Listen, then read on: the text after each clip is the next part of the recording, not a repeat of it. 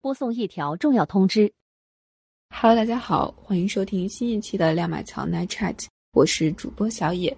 我们的节目作为中国北京市朝阳区亮马桥最受欢迎的脱口秀节目，也决心要冲出亚洲走向世界，所以呢，进行了一个双语名称的改版。那么之后，我们的同名节目也会在其他的一些媒体平台上线，希望大家届时多多关注。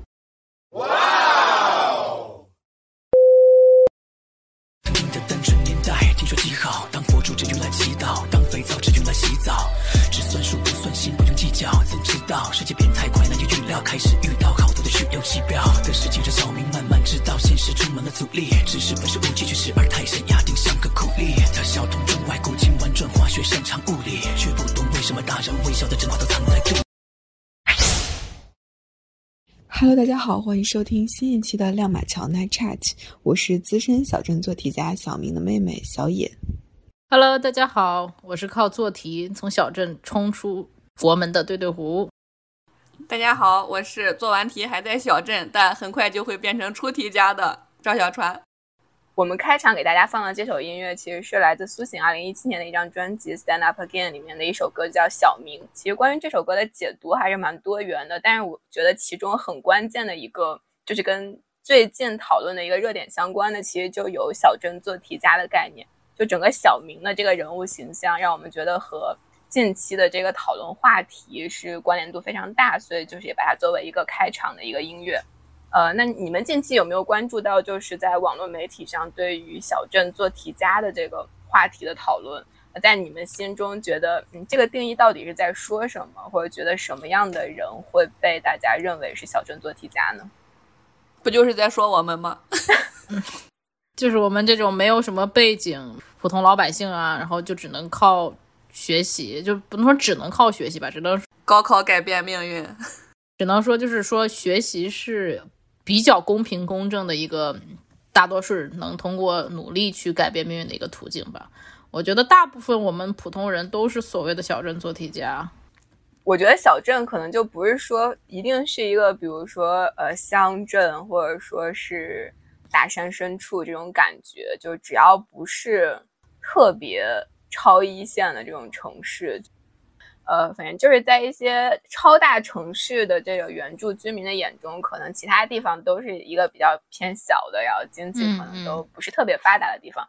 那么这个定义感觉就是说，来自这些地方普通家庭的那些孩子，他们通过这个教育，可能就是来到了大城市。然后上了比较好的学校，但是毕业之后在求职啊，还有往后的生活中，发现人生可能还是并不在自己的掌控之中，可能会有这种特别强的这种无力感。嗯嗯，小船觉得呢？我觉得在小镇挺好的呀。就我们都觉得自己就是是吗？对呀，对啊。仔细想一想，那我们我们三个的家庭还是比较普通的，就是。嗯，小船，嗯，他也跟我们画到一起吗？小船富二代人设要要塌了，比上不足，比下有余。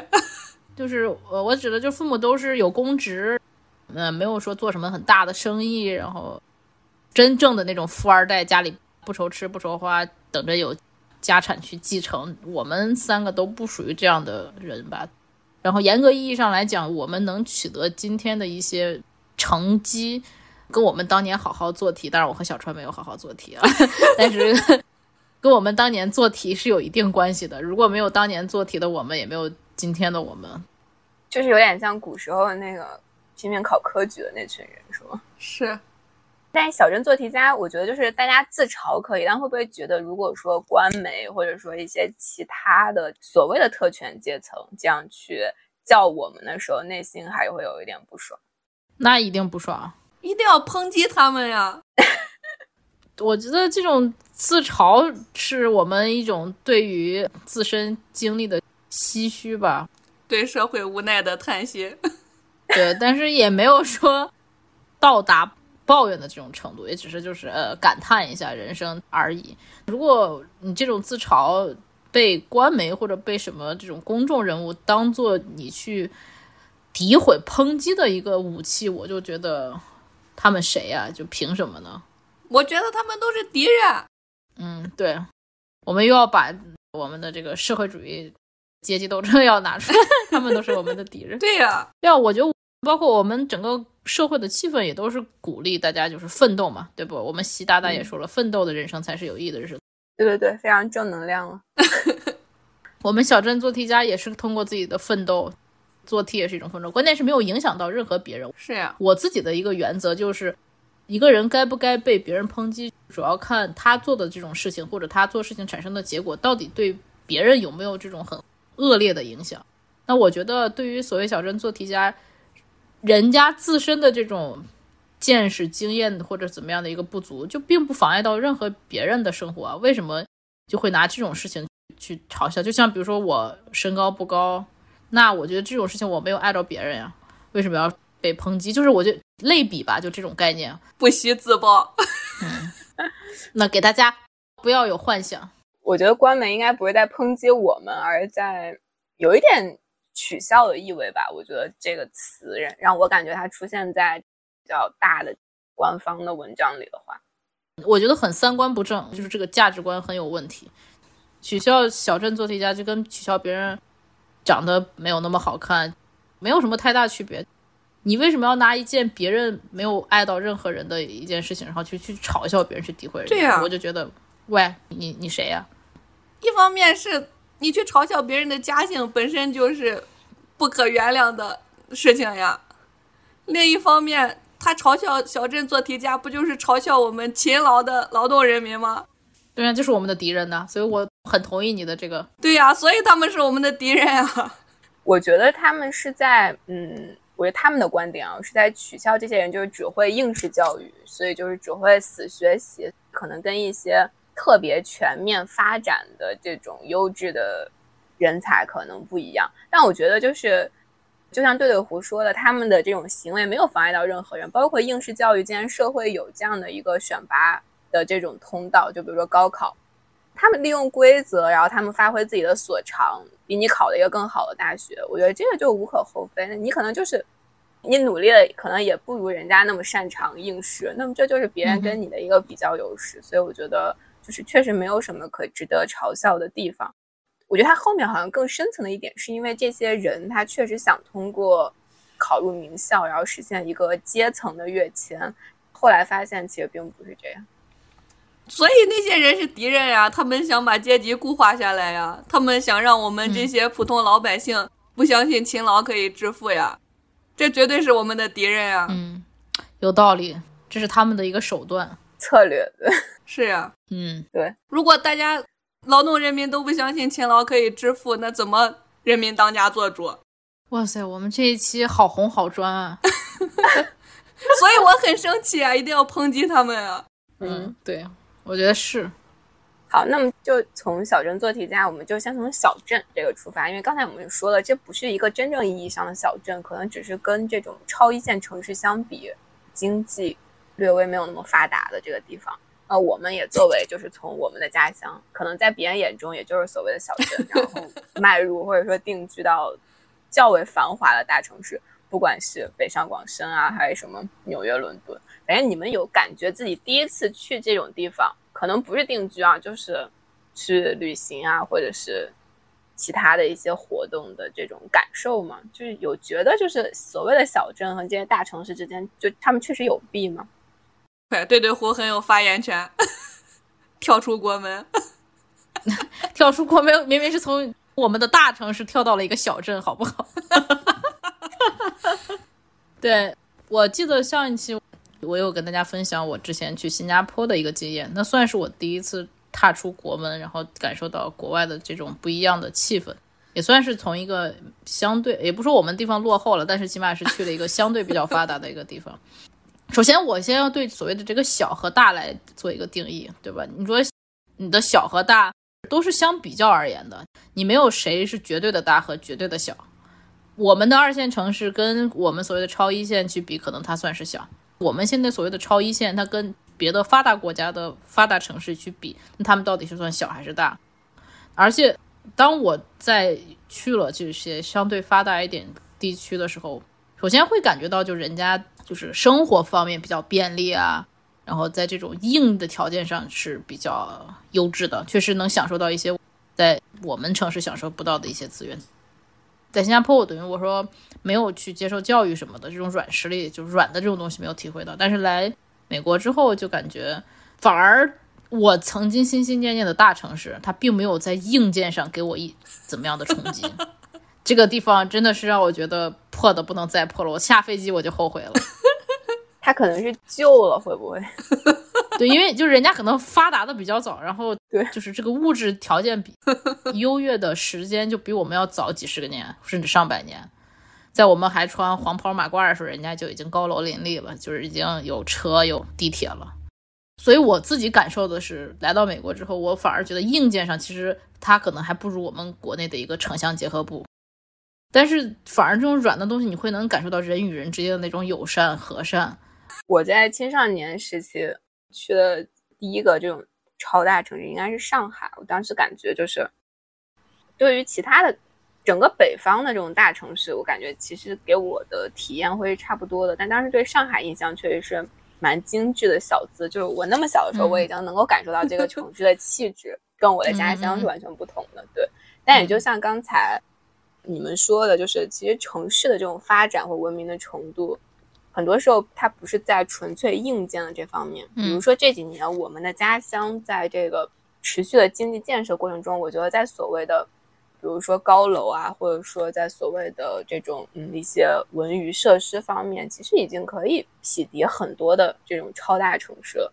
但是，就像在其他的方面，就是城市很软性的方面，就像我去伦敦的时候，发现他们好多的地铁有的线。就没有网，然后也没有空调，就要热死人。然后在纽约那地铁就更不用说了，就感觉就一下回到上个世纪的那种感觉。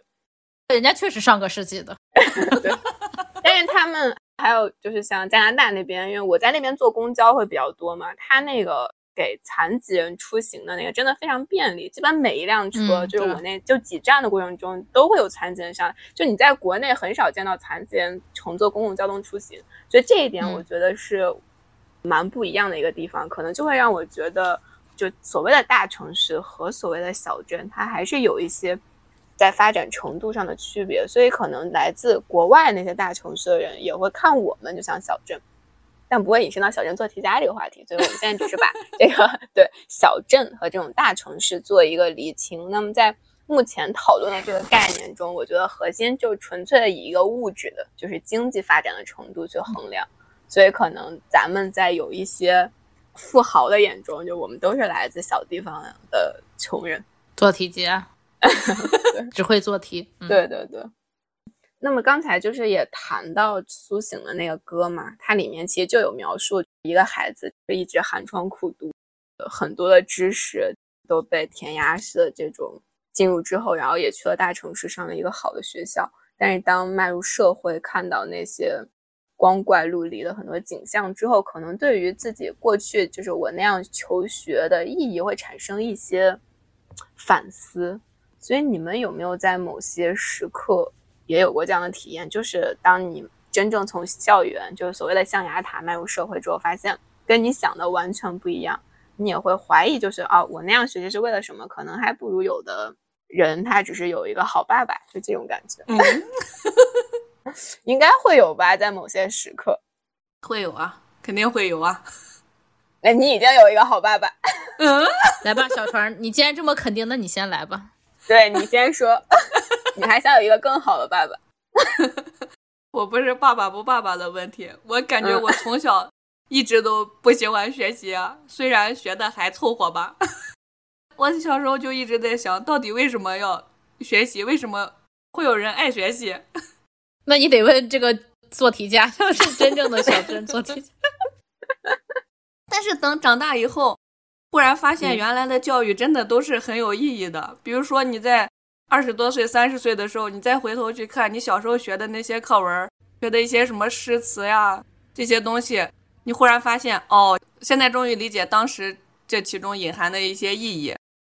反正我有一些印象，就是感觉小学的时候去学一些课文，那些老师讲的真的就非常的动情，但小嘛也不知道到底在说什么。等长大之后，才回头去看，哦，老师当时讲到这个故事，讲到这个人的时候，为什么那么激动？为什么那么感动？嗯，你这个是非常正向的一个反馈，就是你迈入社会之后，发现自己曾经小镇做题家的这种往事，其实是给了人生还是挺挺不错的一个底色。就从负面的角度来说呢，就是对，人家这道作文题是问你负面，你你给他写跑题了，做题没做到位，真是。语文大师，对，就是比如说你在找工作或者买房子的时候，你会发现哦，那些学习到底有什么有毛用？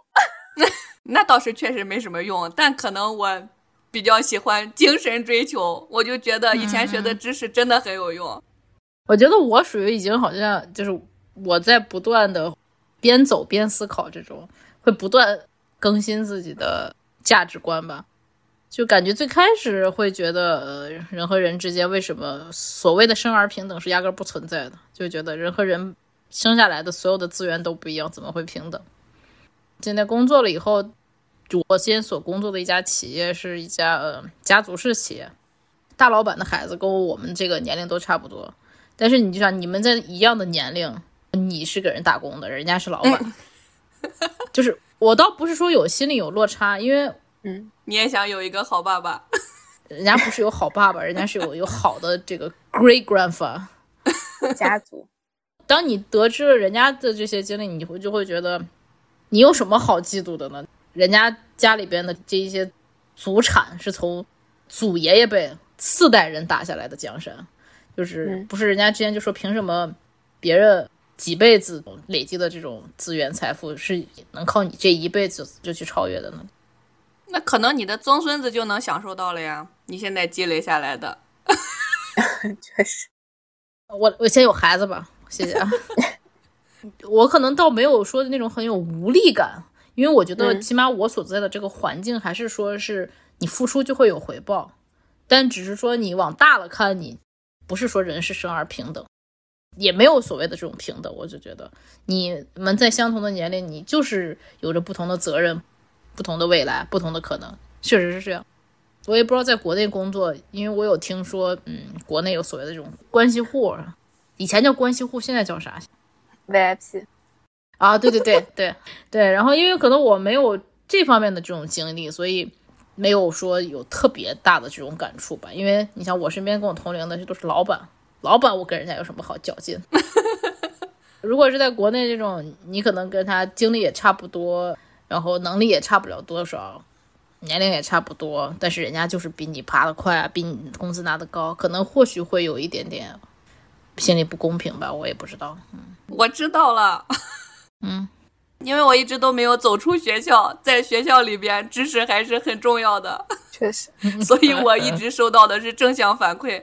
嗯那我觉得总体来说，我们三个好像都不属于那种悲天悯人的那种个性。我觉得好像我们不管遇到怎么样的人生，都可以就是嗯 emo，而且我们确实只是擅长做题而已。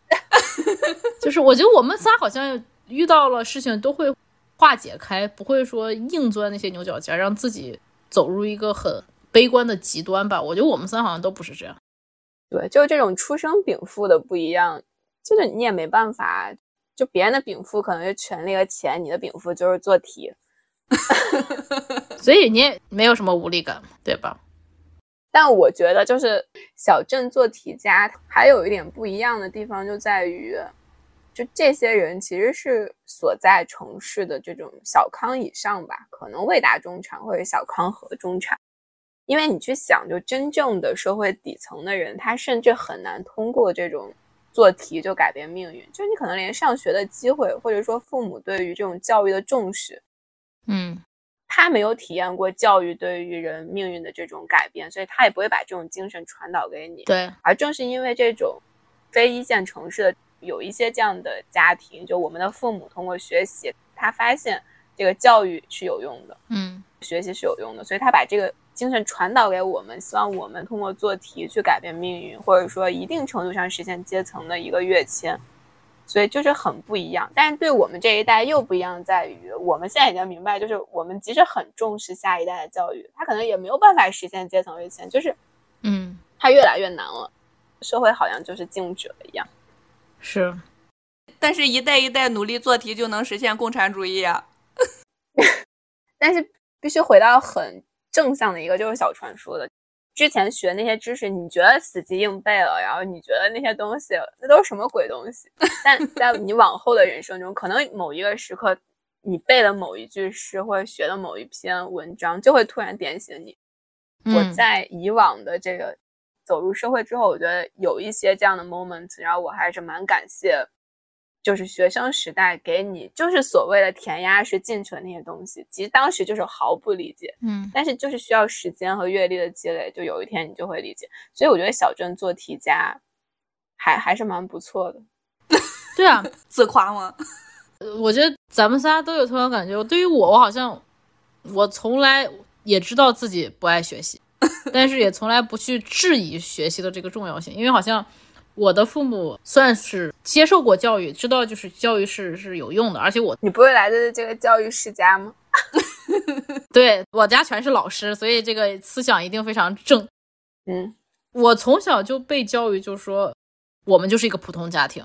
嗯，就是我爸妈一直都告诉我，就父母能给你的帮助是有限的。我爸我妈总说，我们就是这普通职工，能给你的这个资源啊什么都是。我们会尽到最大努力，但是肯定是有这个 limit。嗯，然后我妈就说，对于我们普通家庭来说，考大学，然后找好工作，或者出国，或者考研，或者怎么样，就才是你在众多出路中一个相对来说比较容易，或者大多数人都会去选择的一条路。所以我好像从小，我每次跟我说妈妈我不想学习，我妈说，哎，我知道你不想，我也知道那啥不容易，但是就是只有这条路，要不然你能走什么路？我妈感觉就是会告诉我说，你也可以出去就干工作去，你自己去选择。你觉得是你现在拿了文凭以后，有了知识以后去工作，还是说你现在就去啥也没有，就从底下摸爬滚打去开始干？作为我一个金牛座，要权衡利弊，自己 balance 了以后，肯定会觉得，嗯，那还是考试做题会是一条比较简单的路吧。然后像你们说的，确实，其实你工作以后，你可能只是。focus 到某一个比较纵向的一个领域，你去往下去钻。但是你别的领域的知识你也会有，就你在跟别人去谈吐的时候，你在跟别人去交流的时候，你不经意流露出来的这种知识体系的呃散发，这种影响，别人会感受得到。脑性美，对，大家会觉得啊，你好好 knowledgeable，就是 knowledgeable，渊博文强志。OK，很博闻强志，然后。我觉得为什么呢？就是因为，因为我们当年基础教育的时候，它所谓是基础教育，就是你什么都要学呀。嗯，你什么都去涉及一点，这些东西都是你日后的这种日常生活啊什么的这种累积，这种应用。对，尤其是我现在上班的时候，感觉可好了，你知道吗？有的时候说点就不是跟我专业领域完全一样的，或者说起码在你别的部门的同事跟你说他们专业领域的东西，你不会像一个傻逼一样。因为我们 IT 部门的同事就非常很喜欢跟我打交道，因为他们知道，如果我真的有问题问他们的时候，那一定是我的能力所达不到的这种问题，而不是说这种很简单打开一个 Word 的这种问题。然后包括我去问别的同事也是一样，所以我觉得，嗯，学习是非常有意义，做题也很有意义。当小镇做题家也是一个很 proud of 的事情。对，我昨天还看说，普遍中国人出去以后数学都很好嘛，这是事实。昨天刚看一个说。他因为背了一个九九乘法表，被他的硕导竖了大拇指。我之前看韩国综艺的时候，就他们不会背这个，我就特别震惊。我觉得小镇做题好像就是不仅是知识，你会更全面嘛，因为基础教育或者通识教育，它就是科目很多，你每个可能学的不是很深。但我觉得，就是你这知识框架的建立还是很完善的，对，而且这种学习能力、学习习惯很关键。包括你在就业中学一些新的东西的时候，我觉得这些就是对小镇做题的那种经历给我们的，而且也是一种态度，一种你对知识的态度。那再回到这个概念后半部分，就是做题。那我觉得跟教育的模式可能有一点关联，也有人就会去吐槽嘛，就是很多小城市它可能确实是以这种培育应试教育的专家为主。但你可以看到一些大城市，他们的这种教育体系会更多元吧？你会发现那些孩子在这种嗯综合素质上好像确实更强一些。所以你们对于这种就是教育方式或者说教育理念先进程度在区域之间的差别，对于这些孩子未来的这种成长或者能不能走得更远的这种影响会怎么看？那得有经济实力才能有多远呀？对，对我也这么觉得。我觉得这些所谓的打引号所谓的这种素质教育。归根结底也是家庭资源、家庭实力的大比拼。嗯，你只不过是从应试，就大家可能会集中精力、财力，只干考试这件事。那如果你添加了这个所谓的素质教育，好像大家是觉得孩子在全面发展，但是你背后的这个逻辑还是说你要去拼这个家庭能不能有这个财力、物力和人力去供给这个孩子去学这些东西。你像我也是前两天看 YouTube 上的一个视频，那个主播做的是韩国。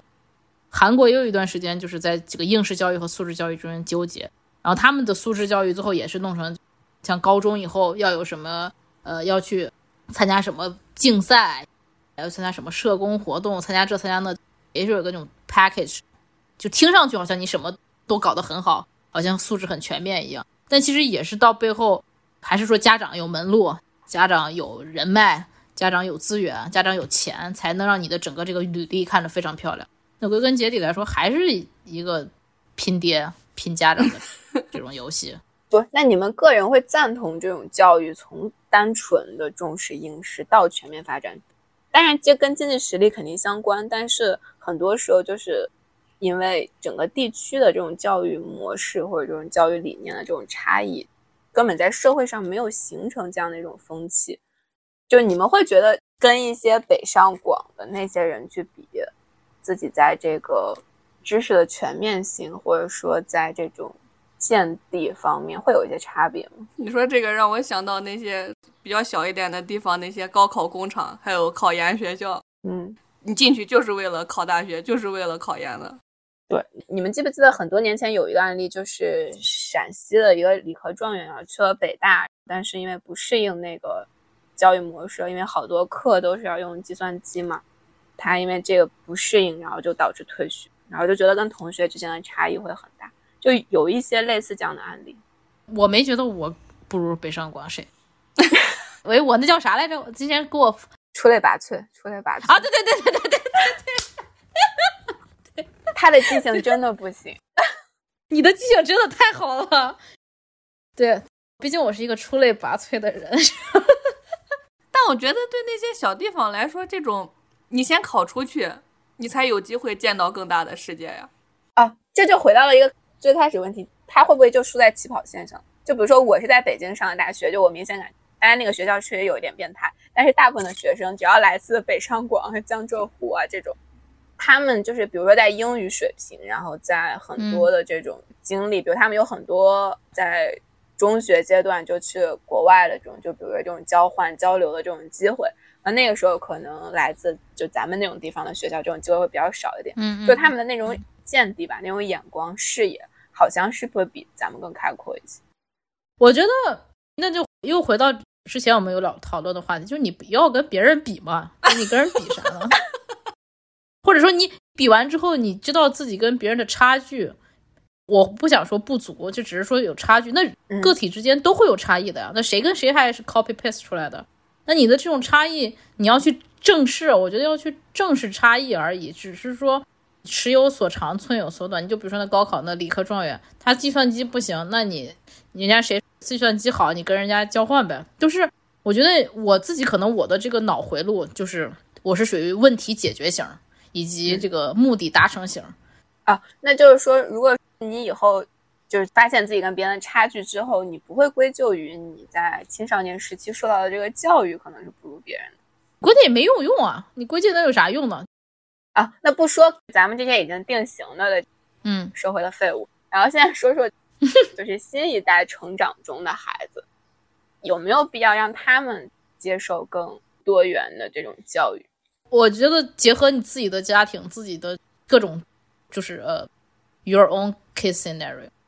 就你觉得有的人他就是需要作为小镇做题家，然后去改变命运。我是觉得取决于你自己的性格，你们家里的允不允许，能不能支持，然后你的环境怎么样，就各种各样的原因聚合到一块，就没有必要去追求一样的嘛。大家就是要尊重个体差异以及正视个体差异。嗯，我觉得咱们应该还算见识略微有一些的吧。不算是短浅，对，不是很短浅。不是很短浅。所以略微有一点嘛。但比咱们更小镇一些的地方，可能他首先第一步得先做题，先考出来看一看外边的世界吧。嗯，他的下一代才有可能接受更多的教育啊。嗯，明白。所以你们的核心观点就是说，在中长期看，这些地域之间经济发展的这种 gap 还是很难去消弭的。所以每个人还是要根据自己的实际情况选择是不是成为小镇做题家。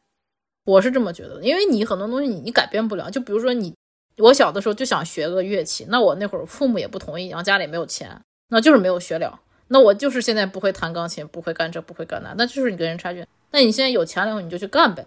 嗯，那你也不能说把自己逼死，把父母逼死，或者你想去学学骑马，这叫什么贵族家庭的这种运动，你想去打高尔夫这种，那你就是办不到。你要真是一直有这个梦想，你就攒着，攒到你将来自己有能力实现的时候，你再去干嘛。嗯，就是不要强求自己的环境或者父母家庭一定要支持自己的这种所谓的梦想，但可能不切合这个经济实力的这些梦想。对，不要去做不切合实际的事情。我还是坚信尺有所尺有所 啥，长还是短。你们的记性不好，语文也不好。胡说，人家上一期还成语那个连连的，真是。好的，尺有所长，寸有所短。因为在我跟有钱人，也不是有钱人，就是我觉得比我厉害的人接触的时候，我发现人家愿意跟我交流，那说明我也有自己的优势啊。比如说我是一个搞笑女，那这也是一个优势啊。就是说每个人优势不一样，对，就是你不要总用一样的这种标准来标准自己。那你知道这样说，世界上谁是完美的人呢？哪有完美的人呢？嗯，所以也没有完美的小明。嗯，对，没有完美的做题家，更没有完美的这种嘲笑小镇做题家的人。谁是完美的呢？对啊，你这些小镇做题家有的这种优势，不见得你嘲笑小镇做题家这些人都有啊。所以大家也没有什么好去自卑的。我觉得，就算你没有得到那些所谓上流社会得到的那些东西，搞不好你也不稀罕呢。或者哪天你想稀罕，你想尝试尝试，你就发现他们其实只是在装逼。也并没有机会尝试，主要是。最后再来探讨一下，会不会担心自己的下一代还是会成为下一个小明？就是其实是我们人生的一个翻版，嗯他们也必须通过十二年的寒窗苦读，然后迈入一个较为理想的高校，然后在求职的过程中，或者说在人生路上，也可能因为一些就是我们作为父母不够那么有权利的这种原因而导致他们的碰壁，会不会有这种忧虑？我首先担心我有没有下一代。如果有的话，我觉得我可能没有那么大思想负担吧。当然，这是建在我现在不太想有的这个立场上。但我觉得，可能我父母带给我的这种影响，我对于我养孩子也有一部分的这个潜移默化的这种耳濡目染的影响。我觉得我父母就是那种，你能走到哪儿，我就尽我最大的能力帮你帮到哪儿。翻译成现在的话来说，你题能做到哪儿，我就带你做到哪儿。我就给你买几本。对对，你题能做到哪儿，我就能给你买几本，就这种。我可能也会是作为中国父母嘛，就一定会尽自己的努力去帮自己的孩子。但是说我自己能力达不到的，就 I'm sorry，你就自己去吧，就加油。那就是说，他想在小学的时候就暑假去去国外搞这种夏令营，你你是 sorry 吗？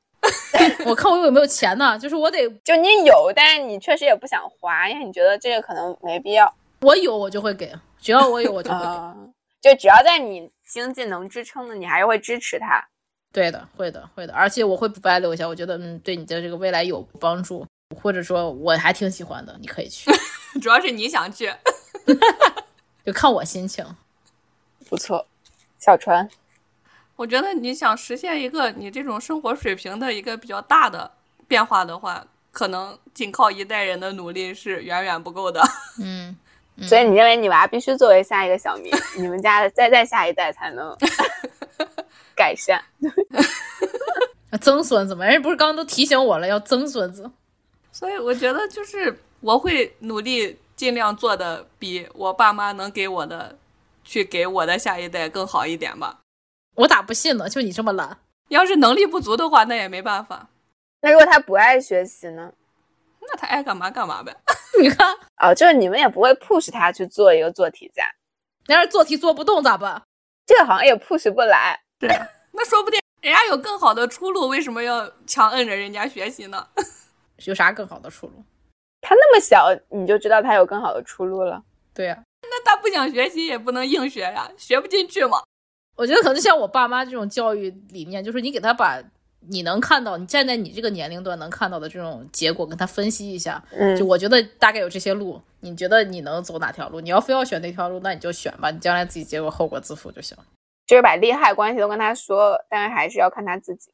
我妈就是那种以前跟我吵架，我妈说你要想跳楼你跳吧，你跳完之后你自己怎么地怎么地，你自己想清楚。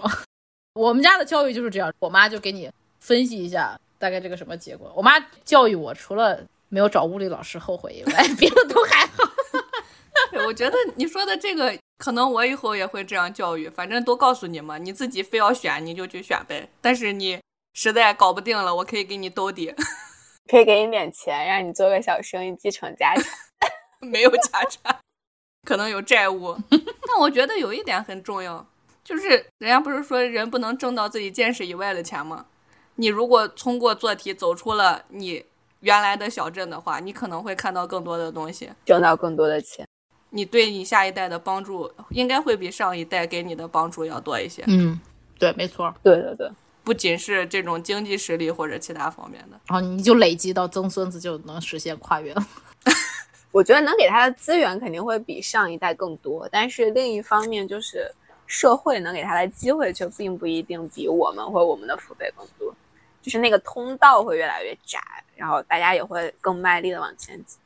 我觉得对于咱们这种普通人，包括我们的下一代，他可能不可避免的就会成为小明，但也没有关系。如果这个孩子确实我发现他有一些应试方面的天赋的话，就成为做题家也没什么不好，对不对？对啊，其实也有很多不爱学习的，或者说学习成绩不好的人是无比羡慕这些做题家的，就是不必强求。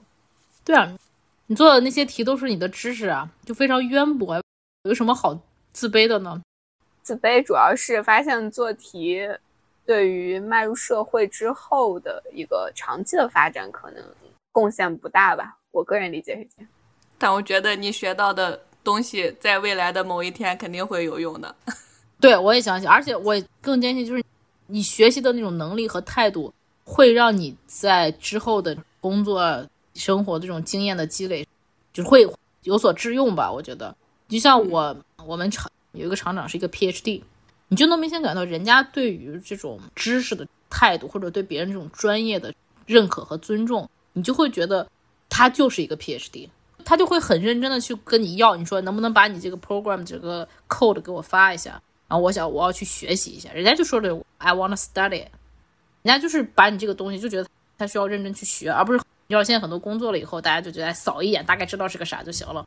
然后人家那个态度，你就能感觉到他这些年读书嗯没有白读，对题没有白做，他对于知识、对于事情到自己头上了，他会有这种认真负责的态度，我觉得都是非常非常优秀的品质啊。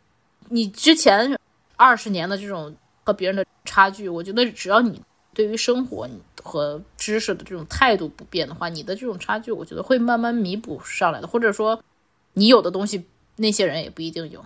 可能你学的时候，你会怀疑你学了这些数学、物理，以后生活中根本用不到。用得到，用得到。可以装逼。嗯哼，但是我觉得你以后要去学的有一些知识，可能就是需要这些基础知识的一个积累，你才能有这个门槛去理解一些事情。I agree。你都不知道，我跟你说，真的，有的时候你跟一些没有那种基础知识的人交流，哎，太费劲了，真的太费酒劲。漏鱼，对，你跟九漏鱼交流真的太费劲了。嗯，那节目的最后就是大家对于跟曾经的我们这些小镇做题家们一样，就现在还在求学经历的孩子，有什么想说的吗？那我要思维导图到上一期，高考期，对，对，就是你的所有的努力都是有用的，不要去担心。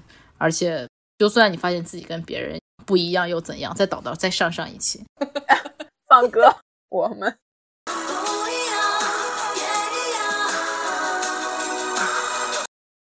对，所以自信，然后嗯，相信自己做的题都是有用的，嗯，加油。嗯如果你能学得动，你就赶紧好好学吧。会做题也是你的天赋呀。对，对，我觉得就是如果你很茫然、不知所措的时候，就去读书、去做题吧。